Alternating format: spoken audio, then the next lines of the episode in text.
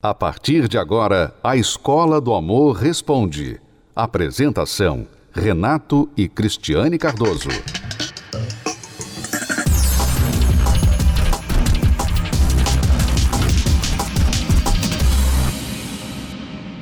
Vamos responder a pergunta de um aluno sobre sexo oral. Ele não quer se identificar. Ele diz: Olá, Renato, vou direto ao assunto. Vou me casar em fevereiro e tenho algumas dúvidas. Quando tivermos casados, é pecado ela ficar me tocando e depois ela me masturbar e eu ejacular com sexo oral? Ela pode fazer ou é pecado? Então, amigo, você pergunta se é pecado, então logo eu deduzo que você é um cristão, está preocupado em saber o que a Bíblia diz a respeito do sexo oral. E eu tenho a notícia para você: a Bíblia não diz nada sobre sexo oral. Logo, a lei da consciência e do contexto das outras passagens bíblicas se aplica, ok? Então, qual é essa lei da consciência, essa lei do contexto das outras passagens e ensinamentos bíblicos? Ora, nós sabemos que o amor, a Bíblia ensina que o amor não é egoísta. Ok? O amor não é egoísta. Logo, ainda que a Bíblia não proíba o sexo oral, e eu não vejo nenhum problema com o sexo oral do ponto de vista bíblico, mas com respeito ao egoísmo, o sexo oral ele é um sexo de uma via só. Ou seja, ao que dá o sexo oral e o que recebe. No sexo normal, convencional, os dois participam, os dois têm o prazer. E no sexo oral, só aquele que recebe tem o prazer. Então, logo, isso contradiz uma das, das leis e dos princípios mais básicos do amor, que ele não é egoísta. Então, o ato conjugal, de forma geral, uma regra que você deve seguir no seu casamento, na parte sexual, é que você tem que procurar o prazer mútuo. Não é você somente buscar o seu prazer. O sexo é você dar prazer para outra pessoa. O seu prazer está em dar prazer para outra pessoa e, claro, nisso você vai sentir prazer também da mesma forma. Então, se a sua consciência não te acusa, vá em frente. Nós já falamos aqui no programa que, do ponto de vista bíblico, não há nada específico a respeito disso, até porque talvez na época, né, isso não era uma preocupação tão grande. Hoje em dia, o sexo oral e outras formas de sexo tem se tornado uma obsessão pela parte de muitas pessoas por causa dos filmes, por causa das novelas. Porque na antiguidade, nos tempos antigos, o sexo convencional era excelente, era uma coisa muito boa e não precisava ficar inventando. Continua sendo excelente, Exato, muito continua, boa. mas as pessoas hoje começam a inventar todo tipo de sexo, daqui a pouquinho elas estão fazendo é, posições acrobáticas na cama, né?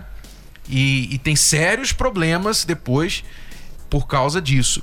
Então, saber na... também para que as coisas, né? Você tem aí o corpo e cada coisa tem o seu a sua função começar a fazer assim, ficar usando tudo que você tem ali no corpo. Qualquer orifício. para ter prazer, né? Eu acho assim que as pessoas só dele perguntar já mostra que não tá claro para ele. E isso já é a sua resposta. Se você tem uma dúvida já, se você não tem certeza, então não faça. Sabe? Porque a consciência, se você tivesse certeza que aquilo ali não não tinha problema nenhum, você não ia perguntar, porque a sua consciência estava clean. E, e, além disso, a sua pergunta foca em você. Você fala que é errado ela ficar te tocando, depois masturbar você. Olha só, você, você se vê como o receptor de todas as carícias e toda a ação sexual. Você é o receptor. Quer dizer, e muitas mulheres, digamos aqui também, que muitas mulheres, elas às vezes se submetem a fazer essas práticas, não porque elas gostam, mas porque elas acham assim: se eu não fizer, o meu marido vai achar outro que faça. Mas que situação você se sujeitar a uma atividade sexual que não te dá prazer nenhum. Ao contrário, muitas mulheres têm nojo disso. Somente porque o teu parceiro gosta, o teu parceiro quer, isso não é amor. Repito, o princípio do amor é que ele não é egoísta. Então não imponha algo sobre a sua esposa, o seu marido, que ele ou ela não gosta. É. Tá bom? Não vamos complicar uma coisa que é simples. Né? Não vamos complicar. Vamos simplificar. É tudo muito mais prático. Está claro, amigo? Se você é aluno recém-chegado aqui na Escola do Amor, então você precisa saber das cartilhas do amor inteligente, que são os dois livros principais para casais e para solteiros, chamados Casamento Blindado 2.0 para casados e também Namoro Blindado. Se você quer aprender o que é o amor inteligente, então invista no seu relacionamento. Adquira o livro, que você vai gostar de ler, mesmo se você é o tipo de pessoa que não gosta de ler, porque trata de você, do seu eu, você vai se conhecer melhor. Você que está em um relacionamento vai conhecer o parceiro melhor, entender a cabeça do homem, você mulher. E você, homem, vai entender a cabeça da sua mulher, por incrível que pareça. Sim, você vai conseguir entender, mas precisa investir. Então vá até uma livraria e adquira Casamento Blindado 2.0 ou Namoro Blindado, o seu relacionamento à prova de coração partido, que não é só para quem está namorando, é para solteiros também, que ainda nem namoram, tá bom? Ou pela livraria ou pelo site casamentoblindado.com, entrega em sua casa. A Escola do Amor Responde. Vamos a mais uma pergunta aqui, Cristiane. A pergunta da Ana, lá do Espírito Santo. Ela diz assim: Tenho um, um temperamento melancólico e sempre idealizei me casar com um homem que tivesse o um temperamento diferente do meu. Porém, tenho um pretendente que, pelo pouco que conheço, se mostrou ser muito parecido comigo.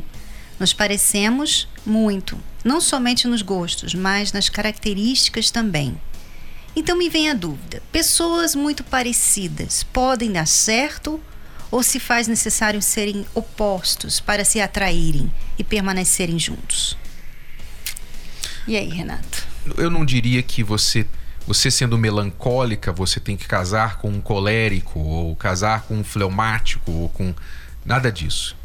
As pessoas que entendem essa linguagem, né? Existem basicamente, segundo uma linha da psicologia, quatro diferentes eh, personalidades básicas do ser humano. E ela está dizendo que ela é a pessoa melancólica, uma dessas quatro qualidades. Casais podem ser felizes casando com pessoas de diferentes personalidades ou com personalidades bem parecidas. A questão não é a personalidade. A questão é você saber lidar com a personalidade da pessoa. Se você vai casar com alguém que é muito parecido com você, ótimo, vocês vão ter uma facilidade tremenda em algumas coisas, mas em outras coisas vocês poderão sentir falta, que é aquele sabor que alguém com uma personalidade bem diferente da sua costuma trazer para sua vida. É comum você ver uma pessoa bem agitada casar com uma pessoa bem calma.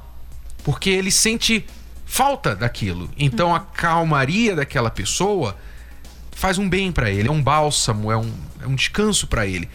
Então, agora, se uma pessoa é bem agitada e casa com outra pessoa também bem agitada, o que, que vai acontecer? Ele vai ter alguém, companheiro para suas horas de agitação.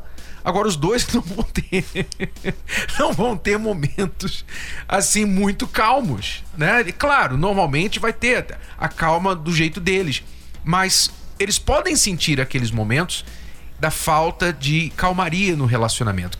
Não quer dizer que eles não podem conscientemente saber, bom, nós dois somos bem agitados, então a gente tem que parar, a gente tem que planejar um tempo só para nós, um tempo de, de descanso só para nós.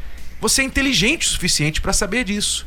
O problema é você não se dar conta e aí não sabe navegar essa, essa dificuldade, aí você começa a se estressar um com o outro porque vocês não estão entendendo que vocês precisam de um descanso. E Ana, você nem conhece o rapaz direito, né? Você falou pelo pouco que eu conheço. Quer dizer, conheça primeiro, procura conhecê-lo melhor, para depois você decidir se vai dar certo ou não, né? Porque talvez ele nem é como você pensa que ele é. Então, Acho que é o primeiro passo para você conhecê-lo melhor, tá bom? A terapia do amor não acontece só no Templo de Salomão. Ela está em todo o Brasil. Encontre a localidade mais próxima a você acessando o site terapia do amor.tv. Basta clicar na seção Onde e Quando Acontece e digitar se preferir, você também pode encontrar a terapia do amor mais próxima ligando para o telefone 0 operadora 11 3573 3535. De qualquer lugar do país, você pode aprender o amor inteligente.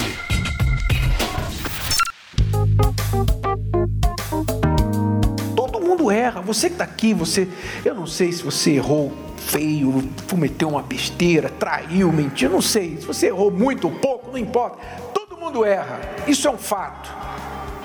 Agora, o pior erro é você não admitir os erros que cometeu.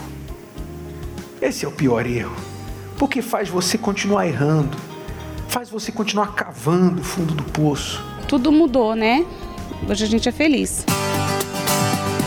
Às vezes você está aí com uma conclusão, com uma ideia muito errada sobre você, sobre quem você é sobre o que é casamento, o que é relacionamento, o que é amor. Você não sabe o que é amor, você concluiu que isso é amor. É tudo de bom, terapia, quem não conhece vale a pena a conhecer. Conhecer também é, como que é a vida de um casal inteligente, um solteiro inteligente, vale a pena. Essa é a Terapia do Amor, uma palestra dinâmica, inspiradora, leve, principalmente com ensinamentos valiosíssimos que, quando colocados em prática, eu mudei completamente com a terapia, consegui melhorar acho que 100%. A terapia do amor, ela representa pra gente uma oportunidade dos casais se relacionarem melhor. Os professores Renato e Cristiane Cardoso dão dicas para quem está casado e também para os solteiros. A gente se conheceu na hora dos solteiros e assim que a gente, né, houve ali o um encontro, a gente começou a conversar, foi legal. Foi uma noite agradável. Então, aí a gente começou a ter uma amizade. Está sendo muito bom, né, conhecer ele, porque a gente é, tá na, na, etapa do desconhecer, da descoberta, né, conversar bastante, sem pôr o coração, que na, aí fora, né, a gente faz tudo ao contrário, coloca emoção, aí já vai morar junto, pula várias etapas, depois descobre que não é o que você pensava. Então aqui não. Então, conhecendo ele, a gente vê, né, que realmente os, os objetivos batem, as ideias batem, os sonhos, os projetos de vida. Então, tem sido muito muito gratificante. A terapia do amor é uma escola, é uma escola que ensina realmente as etapas, o processo, como agir, como fazer em cada situação que pode acontecer. A gente aprende com os testemunhos que as pessoas sobem né, e contam o que aconteceu. Também a gente aprende a como não fazer. Olha, fulano foi por esse caminho, deu errado, então também não vou por esse caminho, não vou fazer igual porque não vai ser bom. Então a gente aprende, é um aprendizado. A gente aprende aqui, para aqui fora a gente colocar em prática e tem dado certo. Participar das palestras, sim, mudou a nossa vida. Hoje a gente é um casal feliz, hoje a gente não há mais brigas, não há mais rejeições, não há mais problemas no nosso casamento. As palestras ela nos ajudam no sentido de que você pode fazer melhor do que que você pensa que pode, né? Então, assim, abre a nossa mente, abre a nossa visão, é, muda em relação a como eu devo tratar meu esposo, muda em relação a como eu devo me amar, entendeu? Para que eu pudesse amá-lo de fato de verdade. Então, assim, mudou nesse sentido para mim. Às vezes a gente ouve, a pessoa fala assim, poxa, se eu soubesse do que eu tenho aprendido aqui na terapia do amor, eu não tinha sofrido tanto na minha vida.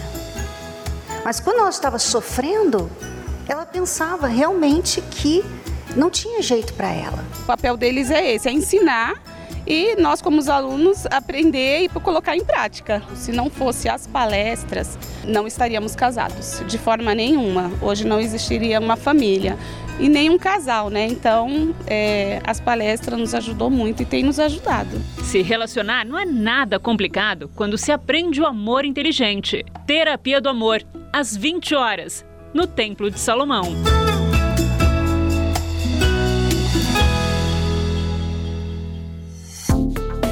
Você pode ouvir novamente e baixar esse episódio da Escola do Amor Responde no app Podcasts da Apple Store e também pelo Spotify e Deezer.